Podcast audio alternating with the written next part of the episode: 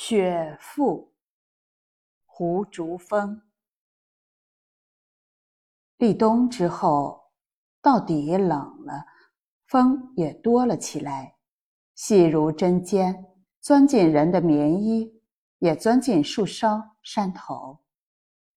只要不是晴天，空气里总隐隐透着一抹雪意，小雪、大雪，小寒、大寒。雪意越来越浓，先是起云，再是起风。风吹动杨枝，吹动松枝，吹动地上枯黄的野草。继而风变大，呼啸复呼啸，雪粒开始落下，细细碎碎，一颗颗晶莹的散在屋檐下，从松针上滚到山沟里。山沟是最先白的，那白是灰白，然后浅白，终至纯白。雪开始下了，徐徐积起来，伸手一蘸，指尖似然有一层棉絮。树梢白了，瓦片白了，继而天地亦白。弯弯绕绕的走过弄堂。走过小路，眼前是黑白的世界，也是黑白的味道。雪静静下着，四野一片白一片黑。除了雪花飘落时一种轻软的簌簌之音，听不到一点声响。古老的砖木建筑，幽微光线淡得寻不到前尘往事。黑夜睡在白雪里，幽静而壮美。喜欢在旧式屋子的窗后看雪，看腊月的雪，一夜不绝。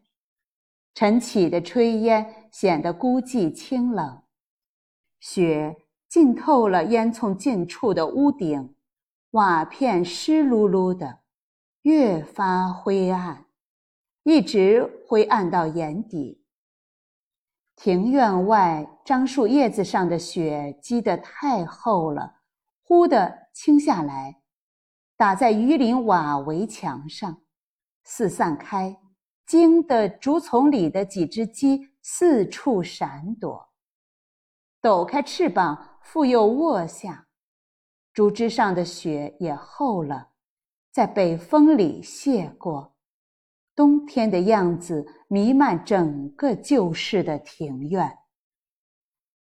落雪的时候，总想出去玩儿，去看屋后的池塘，还有屋前的田垄。赏雪之地要幽要阔，幽中取静，阔处见深。雪中的池塘风情十足，盈盈成一汪清水。寒冰覆面，走上去提心吊胆，居十步处折返。站在塘埂上溜达，八毛裹着冰雪，细溜溜如一杆白缨枪。不怕冷的鸟游自在其间跳跃。田垄上看雪，情形却不同，寒气顺着鼻孔吸入肺部。胸际一凉，脚底似乎飘飘然浮了起来。辽阔的梯田盖在棉绒似的雪下，显得去然。细长的电线上糊满了雪花，臃肿粗大。逶迤架过小河，横在山间，人迹难寻，雪白惹眼。这时坐在火炉档上。就更妙了，天大地也大，人却觉得天地都收在眼底下。天晴了，雪渐渐融化，日影光明，雪入水中。落雪不寒，化雪冷，冷我并不怕。记得有一次，我接了一澡盆冰水。再放入许多雪，跳进去洗澡，洗得浑身蒸腾着热气。一个瘦小孩在雪水里洗澡，被雾气包围着，影影绰绰。这是留在我脑海中童年最后的影像。人往往是一夜间长大的。雪后的原地，仿佛一卷宣纸。踏雪寻梅，更是踏雪寻春。红梅落在雪地里，蜜有蜜的风韵。书有书的神采，如胭脂点染，疏朗清雅，入眼迷离。春意比杏花枝头足。